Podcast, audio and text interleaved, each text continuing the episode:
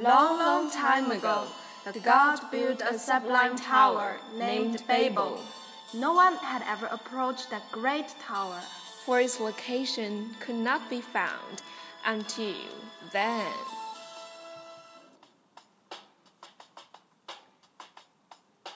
Hey Rebecca, you're carrying such a big bag. Where are going? Such a hurry. I've heard that they found a godly tower, Babel. I'm going to see it.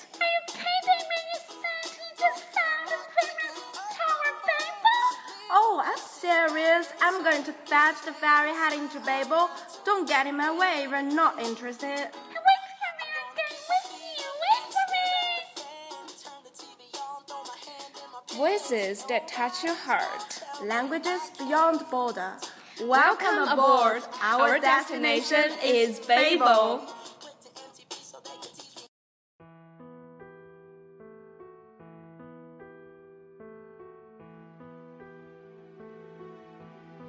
Hello, my audience. I'm Lilian.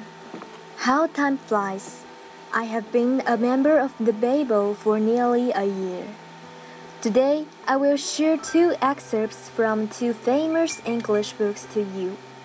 I will read them first so you can guess where it is.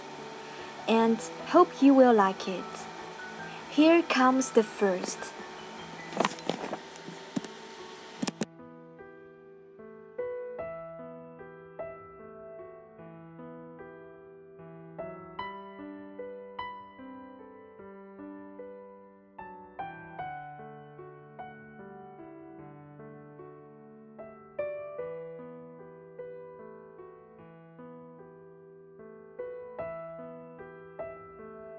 It was the best of times, it was the worst of times. It was the age of wisdom, it was the wage of foolishness.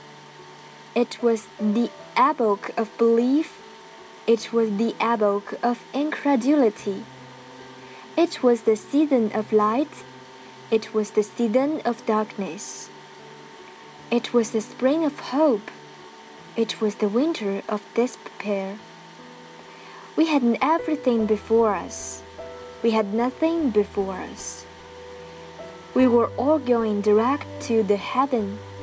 We were all going direct to the other way. Excerpt from A Tale of Two Cities by Charles Dickens. Have you figured it out? Now let's go to the next part.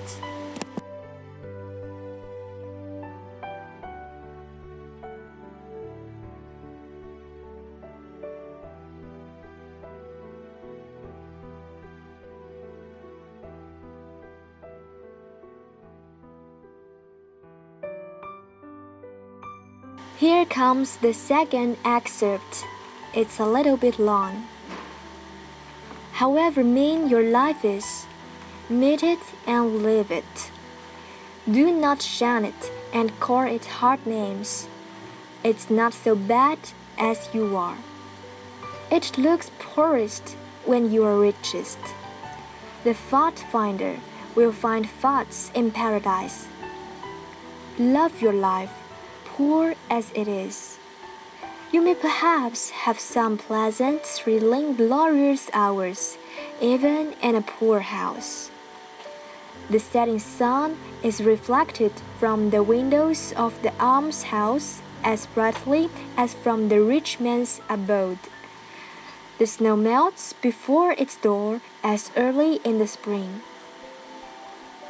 I do not see but a quiet mind may live as contentedly there, and have as cheering thoughts as in a paradise.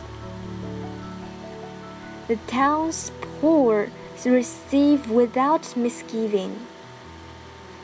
Most think they are above being supported by the town, but it often happens that they are not above supporting themselves by dishonest means which should be more disreputable, cultivate, cultivate poverty as a garden herb, like sage.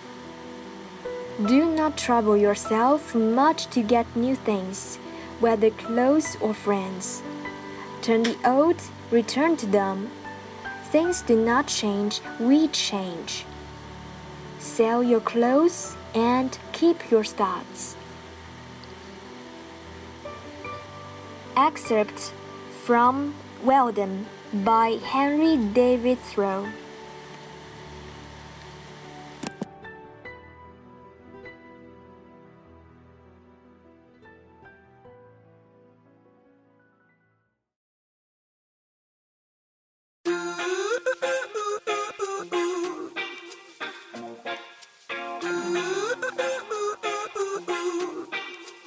You and I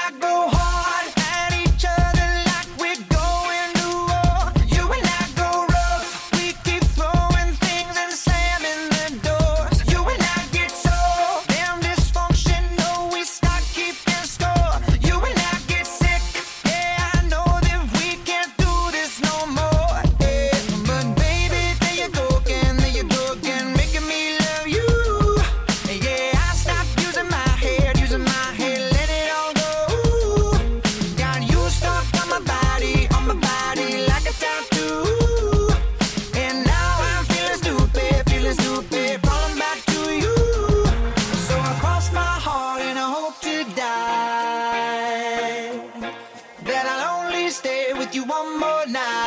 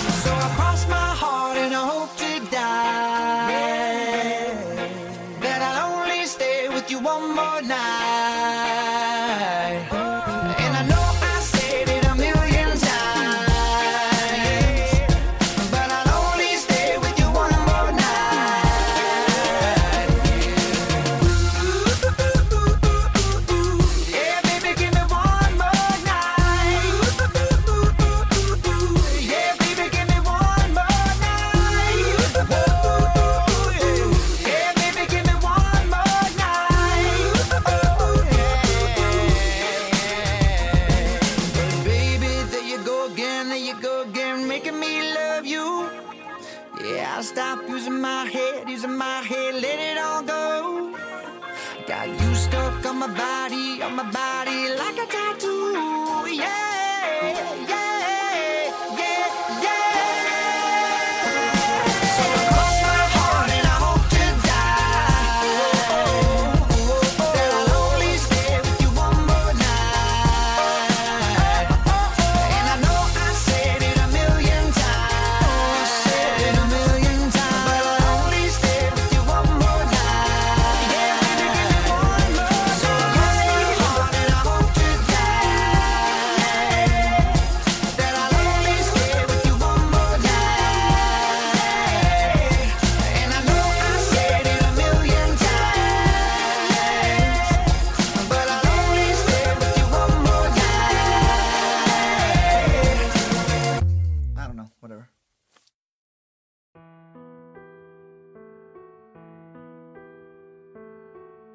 English literature books are very interesting. Read more and keep your thoughts. Today's program is over. See you next time. Bye bye.